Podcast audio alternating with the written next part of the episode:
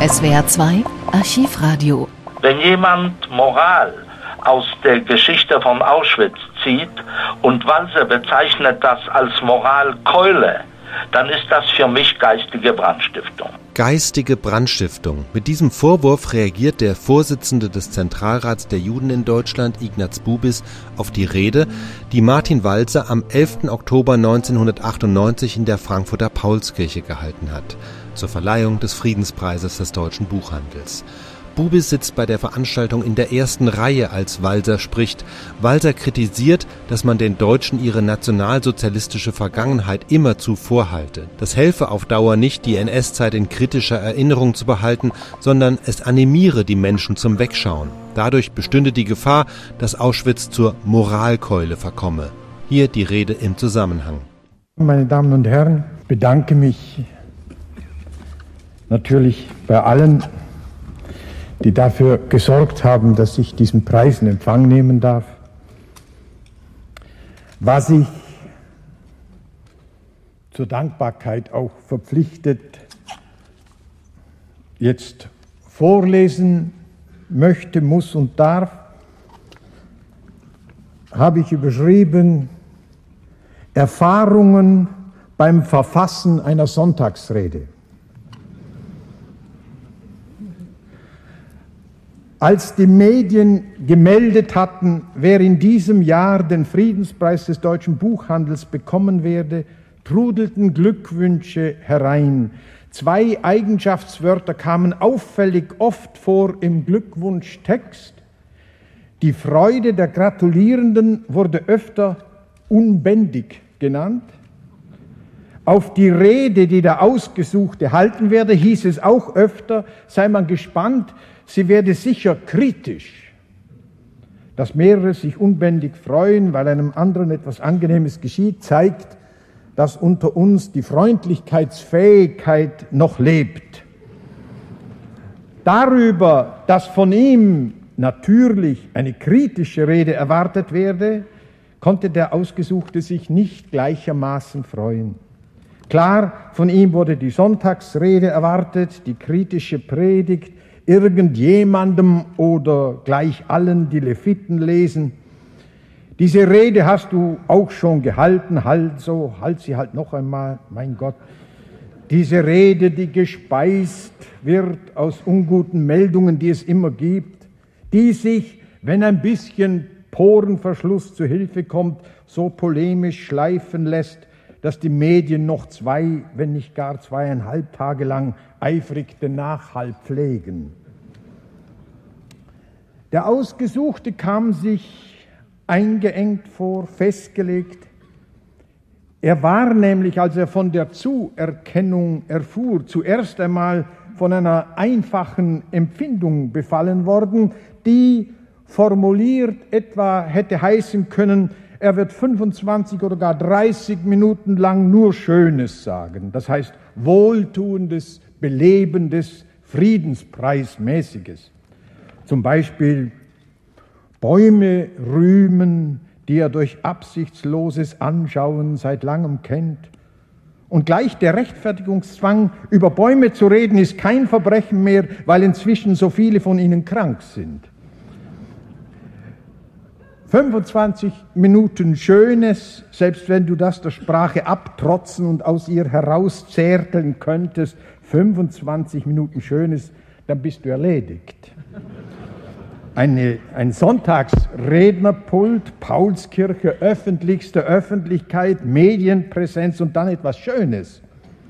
Nein, das war dem für den Preis ausgesuchten schon ohne alle Hilfe von außen klar geworden, das durfte nicht sein.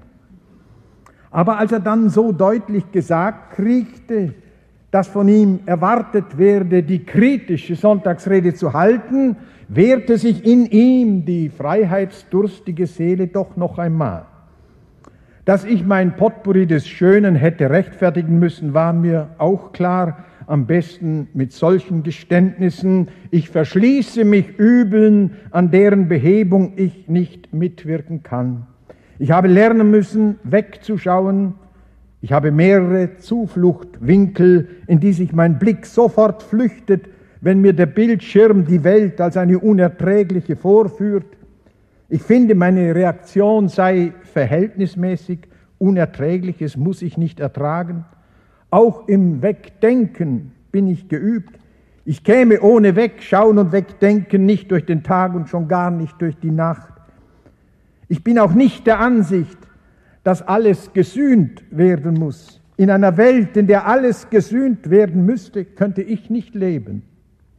Also ist es mir dann doch ganz und gar unangenehm, zum Beispiel, wenn die Zeitung meldet, ein idealistischer Alt-68er der dann für die DDR spionierte und durch die von Brüssel nach Ostberlin und Moskau verratenen NATO-Dokumente dazu beigetragen hat, denen im Osten begreiflich zu machen, wie wenig von der NATO ein atomarer Erstschlag zu befürchten sei. Dieser idealistisch-sozialistische Weltverbesserer wird nach der Wende zu zwölf Jahren Gefängnis und 100.000 Mark Geldstrafe verurteilt, obwohl das Oberlandesgericht Düsseldorf im Urteil festhält, ich zitiere, dass es ihm auch darum ging, zum Abbau von Vorurteilen und Besorgnissen des Warschauer Paktes die Absichten der NATO transparent zu machen und damit zum Frieden beizutragen. Und er habe, heißt es, auch nicht des Geldes wegen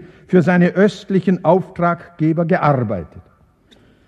Wolfgang Schäuble und andere Politiker der CDU haben dafür plädiert, im Einigungsvertrag die Spionage beider Seiten von Verfolgung freizustellen. Trotzdem kam es 1992 zu dem Gesetz, das die Spione des Westens straffrei stellt und finanziell entschädigt, Spione des Ostens aber der Strafverfolgung ausliefert.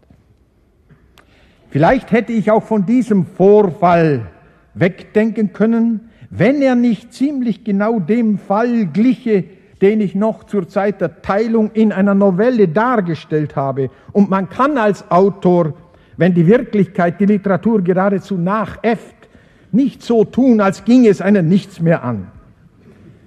Wenn die unselige Teilung noch bestünde, der kalte Krieg noch seinen gefährlichen Unsinn fortfretten dürfte, wäre dieser Gefangene, der als Meisterspion des Warschauer Paktes im NATO-Hauptquartier in Brüssel firmierte, da wäre er längst gegen einen Gleichkarätigen, den sie drüben gefangen hätten, ausgetauscht.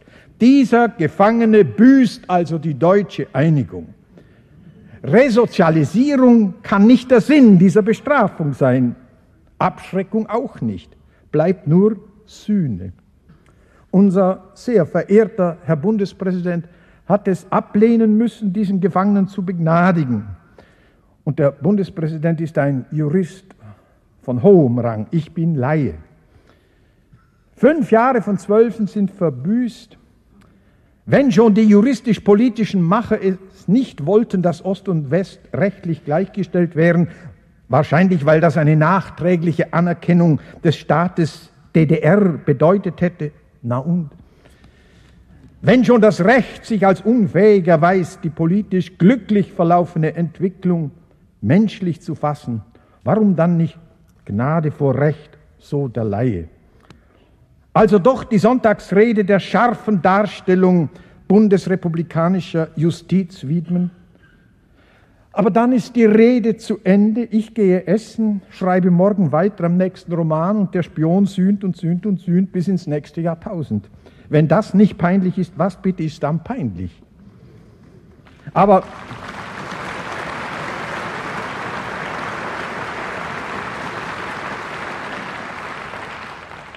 aber ist die vorhersehbare Wirkungslosigkeit ein Grund, etwas, was du tun solltest, nicht zu tun? Oder musst du die kritische Rede nicht schon deshalb meiden, weil du auf diesen von dir als sinnlos und ungerecht empfundenen Strafvollzugsfall nur zu sprechen kommst, weil du eine kritische Sonntagsrede halten sollst? In deinem sonstigen Schreiben würdest du dich nicht mehr mit einem solchen Fall beschäftigen, so peinlich es dir auch ist, wenn du daran denkst, dass dieser idealistische Mensch sitzt und sitzt und sitzt. Es gibt die Formel, dass eine bestimmte Art Geistestätigkeit die damit Beschäftigten zu Hütern oder Treuhändern des Gewissens mache. Diese Formel finde ich leer, pompös, komisch. Gewissen ist nicht delegierbar. Ich werde andauernd Zeuge des moralisch-politischen Auftritts dieses oder jenes schätzenswerten Intellektuellen und habe selber schon von unangenehmen Aktualitäten provoziert, der, derartige Auftritte nicht vermeiden können. Aber gleich stellt sich eine Bedingung ein, ohne die nichts mehr geht, nämlich etwas, was man einem anderen sagt, mindestens genauso zu sich selber sagen. Den Anschein vermeiden, man wisse etwas besser oder gar man sei besser. Stilistisch nicht ganz einfach. Kritisch werden und doch glaubwürdig ausdrücken, dass du nicht glaubst, etwas besser zu wissen. Noch schwieriger dürfte es sein, dich in Gewissensfragen einzumischen und doch den Anschein zu vermeiden, du seist oder hieltest dich für besser als die, die du kritisierst. In jeder Epoche gibt es Themen, Probleme, die unbestreitbar die Gewissensthemen der Epoche sind oder dazu gemacht werden. Zwei Belege für die Gewissensproblematik dieser Epoche. Ein wirklich bedeutender Denker formulierte im Jahr 92, ich zitiere, erst die Reaktionen auf den rechten Terror, die aus der politischen Mitte der Bevölkerung und die von oben aus der Regierung, dem Staatsapparat und der Führung der Parteien. Erst diese Reaktionen machen das ganze Ausmaß der moralisch-politischen Verwahrlosung sichtbar. Ein ebenso bedeutender Dichter ein paar Jahre davor, gehen Sie in irgendein Restaurant in Salzburg, auf den ersten Blick haben Sie den Eindruck, lauter brave Leute, Hören Sie Ihren Tischnachbarn aber zu, entdecken Sie, dass sie nur von Ausrottung und Gaskammern träumen. Addiert man, was der Denker und der Dichter, beide wirklich gleich seriös, was sie aussagen, dann sind Regierung, Staatsapparat, Parteienführung und die braven Leute am Nebentisch moralisch, politisch verwahrlost. Meine erste Reaktion, wenn ich Jahr für Jahr solche in beliebiger Zahl zitierbaren Aussagen von ganz und gar seriösen Geistes- und Sprachgrößen lese, ist, warum bietet sich mir das nicht so dar? Was fehlt meiner Wahrnehmungsfähigkeit? Oder liegt es an meinem zu leicht einzuschläfernden Gewissen? Das ist klar, diese beiden Geistes- und Sprachgrößen sind auch Gewissensgrößen. Anders wäre die Schärfe der Verdächtigung oder schon Beschuldigung nicht zu erklären. Und wenn eine Beschuldigung weit genug geht, ist sie an sich schon schlagend, ein Beweis erübrigt sich da. Endlich tut sich eine Möglichkeit auf, die Rede kritisch werden zu lassen. Ich hoffe, dass auch selbstkritisch als kritisch gelten darf. Warum werde ich von der Empörung die dem Denker den folgenden Satzanfang gebietet, nicht mobilisiert. Ich zitiere, wenn die sympathisierende Bevölkerung vor brennenden Asylantenheimen Würstchenbuden aufstellt. Das muss man sich vorstellen. Die Bevölkerung sympathisiert mit denen, die Asylantenheime angezündet haben und stellt deshalb Würstchenbuden vor die brennenden Asylantenheime, um auch noch Geschäfte zu machen. Und ich muss zugeben, dass ich mir das, wenn ich es nicht in der intellektuell maßgeblichen Wochenzeitung und unter einem verehrungswürdigen Namen lese, dass ich mir das nicht vorstellen könnte. Die tausend edle Meilen von der Bildzeitung entfernte Wochenzeitung tut noch ein Übriges, um meiner ungenügenden moralisch-politischen Vorstellungskraft zu helfen. Sie macht aus den Wörtern des Denkers fettgedruckte Hervorhebungskästchen, dass man das Wichtigste auch dann zur Kenntnis nehme, wenn man den Aufsatz selber nicht Zeile für Zeile liest. Da sind dann die Wörter des Denkers im extra Schaudruckkästchen so zu besichtigen. Würstchenbuden vor brennenden Asylantenheimen und symbolische Politik für dumpfe Gemüter. Ich kann solche Aussagen nicht bestreiten. Dazu sind sowohl der Denker als auch der Dichter zu seriöse Größen. Aber, und das ist offenbar meine moralisch-politische Schwäche, genauso wenig kann ich ihnen zustimmen. meine nichts als triviale Reaktion auf solche schmerzhaften Sätze, hoffentlich stimmt's nichts, was da uns so krass gesagt wird. Es geht über meine moralisch-politische Fantasie hinaus, das, was da gesagt wird, für wahr zu halten. Bei mir stellt sich eine unbeweisbare Ahnung ein. Die, die mit solchen Sätzen auftreten, wollen uns wehtun, weil sie finden, wir haben das verdient. Wahrscheinlich wollen sie auch sich selber verletzen, aber uns auch, alle. Eine Einschränkung, alle Deutschen. Denn das ist schon klar. In keiner anderen Sprache könnte im letzten Viertel des 20. Jahrhunderts so von einem Volk, von einer Bevölkerung, einer Gesellschaft gesprochen werden. Das kann man nur von Deutschen sagen, allenfalls noch, soweit ich sehe, von Österreichern. Jeder kennt unsere geschichtliche Last, die unvergängliche Schande, kein Tag, an dem sie uns nicht vorgehalten wird. Könnte es sein, dass die Intellektuellen, die sie uns vorhalten, dadurch, dass sie uns die Schande vorhalten, eine Sekunde lang der Illusion verfallen, sie hätten sich, weil sie wieder im grausamen Erinnerungsdienst gearbeitet haben, ein wenig entschuldigt seien für einen Augenblick sogar näher bei den Opfern als bei den Tätern. Eine momentane Milderung der unerbittlichen Entgegengesetztheit von Tätern und Opfern. Ich habe es nie für möglich gehalten, die Seite der Beschuldigten zu verlassen. Manchmal, wenn ich nirgends mehr hinschauen kann, ohne von einer Beschuldigung attackiert zu werden, muss ich mir zu meiner Entlastung einreden, in den Medien sei auch eine Routine des Beschuldigens entstanden. Von den schlimmsten Filmsequenzen aus Konzentrationslagern habe ich bestimmt schon 20 Mal weggeschaut. Kein ernstzunehmender Mensch leugnet Auschwitz. Kein noch zurechnungsfähiger Mensch deutelt an der Grauenhaftigkeit von Auschwitz herum. Wenn mir aber jeden Tag in den Medien diese Vergangenheit vorgehalten wird, merke ich, dass sich in mir etwas gegen die Dauerpräsentation unserer Schande wehrt. Anstatt dankbar zu sein für die unaufhörliche Präsentation unserer Schande, fange ich an wegzuschauen. Ich merke, dass ich versuche, die Vorhaltung unserer Schande auf Motive hin abzuhören und dass ich fast froh bin, wenn ich glaube entdecken zu können, dass öfter nicht mehr das Gedenken, das nicht vergessen dürfen das Motiv ist, sondern die Instrumentalisierung unserer Schande zu gegenwärtigen Zwecken, immer guten Zwecken, Ehrenwerten, aber doch Instrumentalisierung. Jemand findet die Art, wie wir die Folgen der deutschen Teilung überwinden wollen, nicht gut und sagt, so ermöglichten wir ein neues Auschwitz.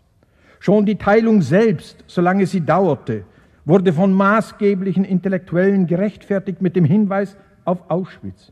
Oder ich stellte das Schicksal einer jüdischen Familie von Landsberg an der Warte bis Berlin nach genauester Quellenkenntnis dar, als einen 50 Jahre lang durchgehaltenen Versuch durch Taufe, Heirat und Leistung dem ostjüdischen Schicksal zu entkommen und Deutsche zu werden, sich ganz und gar zu assimilieren. Ich habe gesagt, wer alles als einen Weg sieht, der nur in Auschwitz enden konnte, der macht aus dem deutsch-jüdischen Verhältnis eine Schicksalskatastrophe unter gar allen Umständen. Der Intellektuelle, der dafür zuständig war, nannte das eine Verharmlosung von Auschwitz. Ich nehme zu meinen Gunsten an, dass er nicht alle Entwicklungen dieser Familie so studiert haben kann wie ich. Auch haben heute lebende Familienmitglieder meine Darstellung bestätigt. Aber Verharmlosung von Auschwitz, da ist nur noch ein kleiner Schritt zur sogenannten Auschwitz-Lüge. Ein smarter Intellektueller hisst im Fernsehen in seinem Gesicht einen Ernst, der in diesem Gesicht wirkt wie eine Fremdsprache, wenn er der Welt als schweres Versagen des Autors mitteilt, dass in des Autors Buch Auschwitz nicht vorkomme. Nie etwas gehört vom Urgesetz des Erzählens, der Perspektivität, aber selbst wenn, Zeitgeist geht vor Ästhetik. Bevor man das alles als Rüge des eigenen Gewissensmangels einsteckt, möchte man zurückfragen, warum zum Beispiel in Goethes Wilhelm Meister, der ja erst 1795 zu erscheinen beginnt, warum da die Guillotine nicht vorkommt. Und mir drängt sich, wenn ich mich so moralisch-politisch gerügt sehe, eine Erinnerung auf. Im Jahr 1977 habe ich nicht weit von hier in Bergen-Enkheim eine Rede halten müssen und habe die Gelegenheit damals dazu benutzt, folgendes Geständnis zu machen. Ich halte es für unerträglich, die deutsche Geschichte, so schlimm sie zuletzt verlief, in einem Katastrophenprodukt enden zu lassen. Wir dürften, sage ich vor Kühnheit zitternd, die BRD so wenig anerkennen wie die DDR. Wir müssen die Wunde namens Deutschland offen halten. Das fällt mir ein, weil ich jetzt wieder vor Kühnheit zittere, wenn ich sage, Auschwitz eignet sich nicht dafür, Drohroutine zu werden, jederzeit einsetzbares Einschüchterungsmittel oder Moralkeule oder auch nur Pflichtübung. Was durch Ritualisierung zustande kommt, ist von der Qualität des Lippengebets. Aber in welchen Verdacht gerät man, wenn man sagt,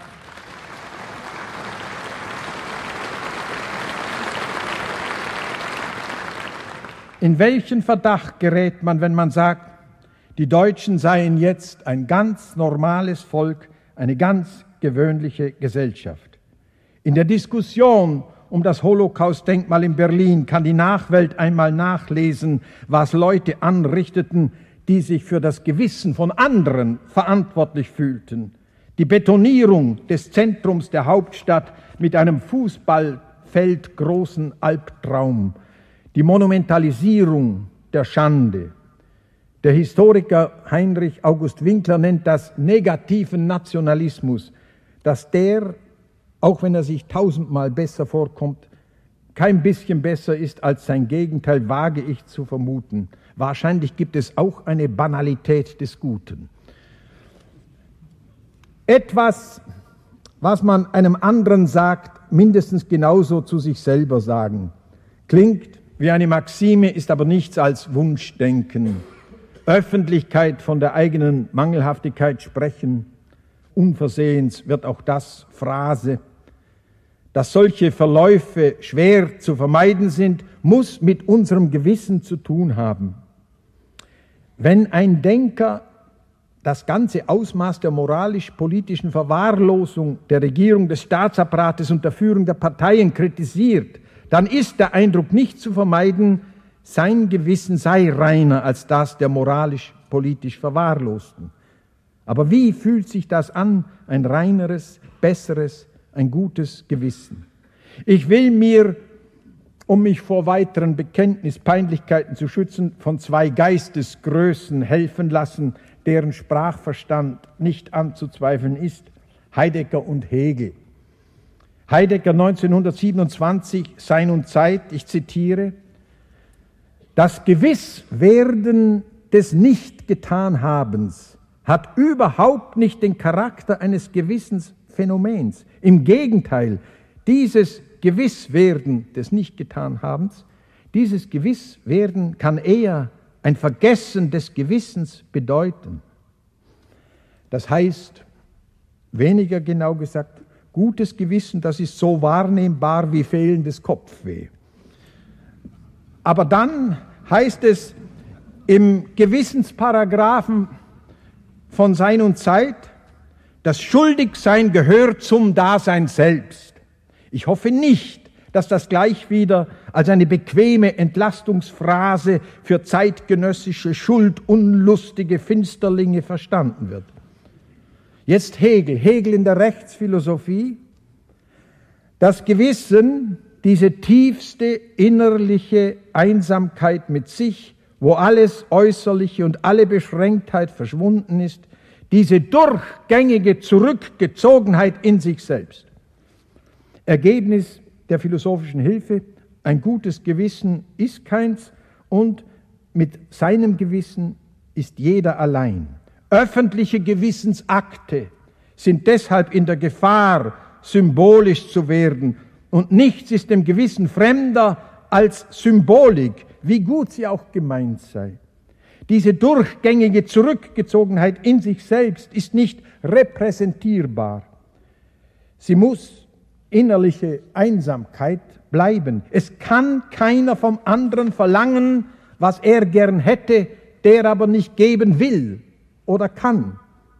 Und das ist nicht nur deutsche idealistische Philosophie, in der Literatur zum Beispiel Praxis bei Kleist. Und jetzt kann ich doch noch etwas Schönes bringen. Herrliche Aktionen bei Kleist, in denen das Gewissen als das schlechthin Persönliche geachtet, wenn nicht sogar gefeiert wird. Der Reitergeneral Prinz von Homburg hat sich in der Schlacht befehlswidrig verhalten. Der Kurfürst verurteilt ihn zum Tode. Dann plötzlich, er ist begnadigt. Natalie kann es kaum glauben, ihm soll vergeben sein, er stirbt jetzt nicht, fragt sie, und der Kurfürst, die höchste Achtung, wie dir wohl bekannt, trag ich im Innersten für sein Gefühl. Wenn er den Spruch für ungerecht kann halten, kassiere ich die Artikel, er ist frei. Also es wird ganz vom Gefühl des Verurteilten abhängig gemacht, ob das Todesurteil vollzogen wird. Wenn der Verurteilte das Urteil für ungerecht halten kann, ist er frei. Und das ist Gewissensfreiheit, die ich meine. Das Gewissen sich selbst überlassen produziert noch Schein genug. Öffentlich gefordert regiert nur der Schein. Birgt und verbirgt nicht jeder ein innerstes auf Selbstachtungsproduktion angelegtes Spiegelkabinett? Ist nicht jeder eine Anstalt zur Lizenzierung der unvereinbarsten Widersprüche? Ist nicht jeder ein Fließband der unendlichen Lüge, Wahrheit, Dialektik? Nicht jeder ein von Eitelkeiten dirigierter Gewissenskämpfer? Oder verallgemeinere ich mich jetzt schon zu sehr, um eigener Schwäche Gesellschaft zu verschaffen. Die Frage kann ich doch nicht weglassen, wäre die Öffentlichkeit ärmer oder gewissensverrohter, wenn Dichter und Denker nicht als Gewissenswarte der Nation auftreten. Beispiele bitte. In meinem Lieblingsjahrzehnt 1790 bis 1800, da sind Schiller, Fichte, Hegel, Hölderlin, Befürworter der französischen Revolution, Goethe, seit 1776 Weimarer Staatsbeamter, seit 1782 im Adelstand. Goethe macht mit seinem Herzog eine Kriegsreise im antirevolutionären Lager. Vor Verdun beobachtet er, heißt es, an kleinen Fischen in einem mit klarem Wasser gefüllten Erdtrichter prismatische Farben. Einen Monat nach dem Ausbruch der Revolution hat er sein zärtlich innigstes Spiegelbildstück vollendet, den Tasso. Und als er im Jahr 94 Schiller in Jena in der Naturforschenden Gesellschaft trifft, da wird, heißt es, die Freundschaft endgültig begründet. Und den einen hat es offenbar nicht gestört, dass der andere eine ganz andere Art von Gewissen pflegte als er selber. Wer war nun da das Gewissen des Jahrzehnts? Liegt das jetzt an der Größe dieser beiden, dass eine Freundschaft entstand zwischen zwei wahrhaft verschiedenen Gewissen? Oder gab es damals noch Toleranz? Ein Fremdwort, das wegen nicht mehr Vorkommens des damit Bezeichneten heute eher entbehrlich ist. Noch so ein Gewissensbeispiel. Thomas Mann, kurz vor 1918, lehnt der Demokratie ab. Sie sei bei uns, sagt er, landfremd, ein übersetztes, das niemals deutsches Leben und deutsche Wahrheit werden kann. Politik, Demokratie ist an und für sich etwas Undeutsches, Wiederdeutsches. Und 1922 zu Gerhard Hauptmanns 60. spricht er von deutscher Republik. Und zwar so, fast nur um zu beweisen, dass Demokratie, dass Republik Niveau haben kann, bin ich auf dieses Podium getreten und blieb auf diesem Podium. Aber vorher war er auch schon 20 Jahre lang ein Intellektueller und Schriftsteller. Aber wer Aber was die öffentliche Meinung angeht, da war er auf der anderen Seite. Aber wer seine Bücher liest, von Buddenbrooks bis Zauberberg, der kriegt von diesem krassen Meinungswechsel so gut wie nichts mit. Dafür aber behaupte ich den wirklichen Thomas Mann, wie er wirklich dachte und empfand. Seine Moralität also teilt sich in seinen Romanen und Erzählungen unwillkürlich und vertrauenswürdiger mit, als in den Texten, in denen er politisch-moralisch Recht haben musste oder gar das Gefühl hatte, er müsse sich rechtfertigen. Das möchte man den Meinungssoldaten entgegenhalten, wenn sie mit vorgehaltener Moralpistole den Schriftsteller in den Meinungsdienst nötigen. Sie haben es immerhin so weit gebracht, dass Schriftsteller nicht mehr gelesen werden müssen, sondern nur noch interviewt.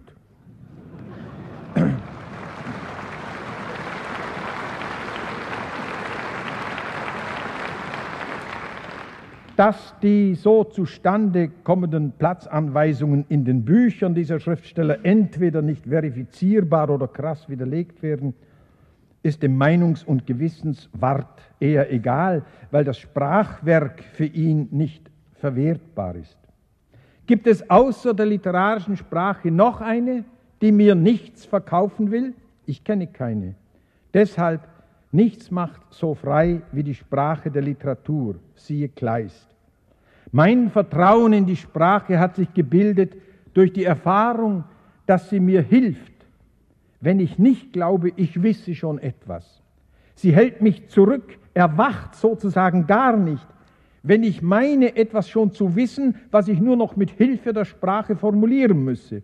Ein solches Unternehmen reizt sie nicht. Sie nennt mich dann rechthaberisch und bloß um mir zum Rechthaben zu verhelfen, wacht sie nicht auf etwa um eine kritische Rede zu halten, weil es Sonntagvormittag ist und die Welt schlecht und diese Gesellschaft natürlich besonders schlecht und überhaupt alles ohne ein bisschen Beleidigung fad ist.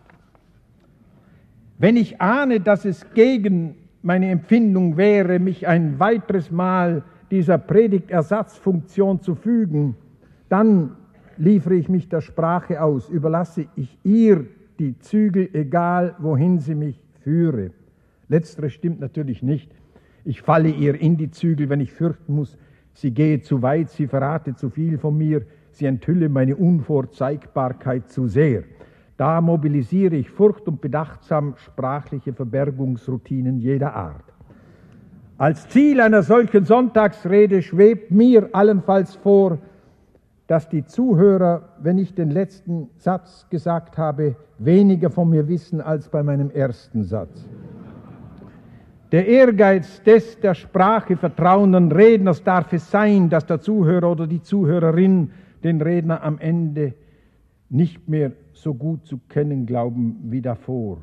Aber eine ganz abenteuerliche Hoffnung kann der Redner dann doch nicht unterdrücken, dass nämlich der Redner dadurch, dass man ihn nicht mehr so klipp und klar kennt wie vor der Rede, dem Zuhörer oder der Zuhörerin eben dadurch vertrauter geworden ist. Es soll einfach gehofft werden, man könne einem anderen nicht nur dadurch entsprechen, dass man sein Wissen vermehrt, seinen Standpunkt stärkt, sondern von Sprachmensch zu Sprachmensch auch dadurch, dass man sein Dasein streift auf eine nicht kalkulierbare, aber vielleicht erlebbare Art. Das ist eine reine Hoffnung. Jetzt sage ich nur noch Ach, lieber, sehr verehrter Herr Bundespräsident, lassen Sie doch Herrn Rainer Rupp gehen, um des lieben Friedens willen. SWR 2 Archivradio. Viele weitere historische Tonaufnahmen gibt es, thematisch sortiert, unter archivradio.de.